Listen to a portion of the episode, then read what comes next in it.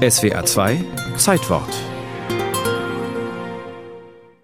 Die Bademode unserer Großeltern und Urgroßeltern war oft handgenäht, zuweilen sogar selbst gestrickt. Der Stoff verhüllte zwar züchtig, doch wehe, er wurde nass. Dann zeichneten sich unvorteilhaft eingezwängte Körperteile beiderlei Geschlechts ab, mitunter äußerst detailgenau. Ich darf das Fräulein Helene baden sehen, das war schön, da kann man baden sehen, rund und Solchermaßen frivole Augenfälligkeiten sind der Obrigkeit in der Endphase der Weimarer Republik ein Dorn im Auge. Am 18. August 1932 erlässt Reichskommissar Franz Bracht die Badepolizeiverordnung. Paragraph 1 regelt, das öffentliche Nacktbaden oder Baden in anstößiger Badekleidung ist verboten.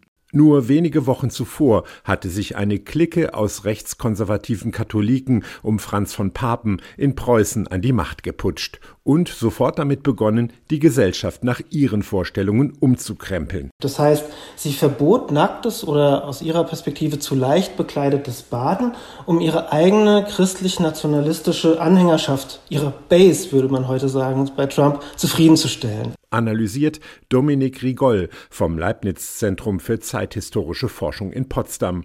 Das Problem anstößige Badekleidung ist ein schwammiger Begriff. Der Erlass verfehlt seine Wirkung, und so sieht sich Franz Bracht zu Präzisierungen gezwungen. Sechs Wochen später veröffentlicht er den sogenannten Zwickelerlass.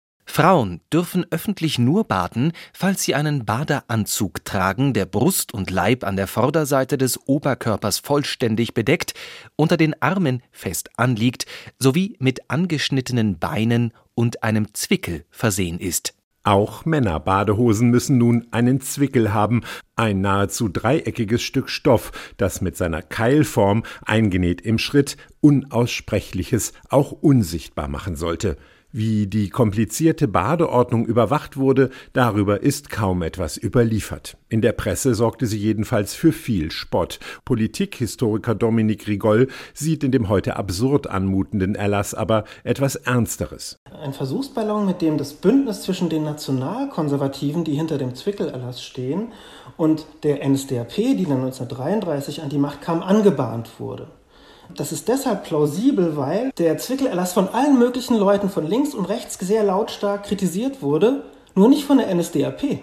Konsequenterweise schaffen die Nationalsozialisten den Erlass ihrer konservativen Steigbügelhalter bald wieder ab. 1942 erlässt Heinrich Himmler eine neue polizeiliche Badeordnung, die FKK an eigens dafür ausgewiesenen Stellen legalisiert und was ist heute beim öffentlichen Baden erlaubt? Die aktuelle Badeordnung der Berliner Bäderbetriebe spricht von handelsüblicher Badekleidung. Zum Beispiel Badehose, Badeshorts, Bikini, Badeanzug, Burkini.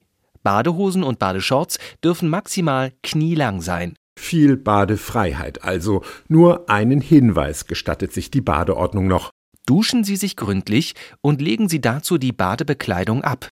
Soziologen beobachten schon seit längerem, dass Nacktduschen vor anderen, vor allem bei Jugendlichen, aus der Mode kommt. Ein Kulturwandel, wohl mit ausgelöst von den unrealistischen Körperbildern, die bei Instagram oder YouTube verbreitet werden.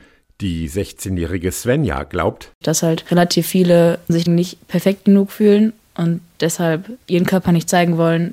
Das ist halt so meine Vermutung, warum die halt dann in Unterwäsche duschen. Vor hundert Jahren wurde den Badenden die Scham von prüden Sittenwächtern eingeredet. Heute erledigen das die sozialen Netzwerke und brauchen dafür nicht mal einen Zwickelerlass.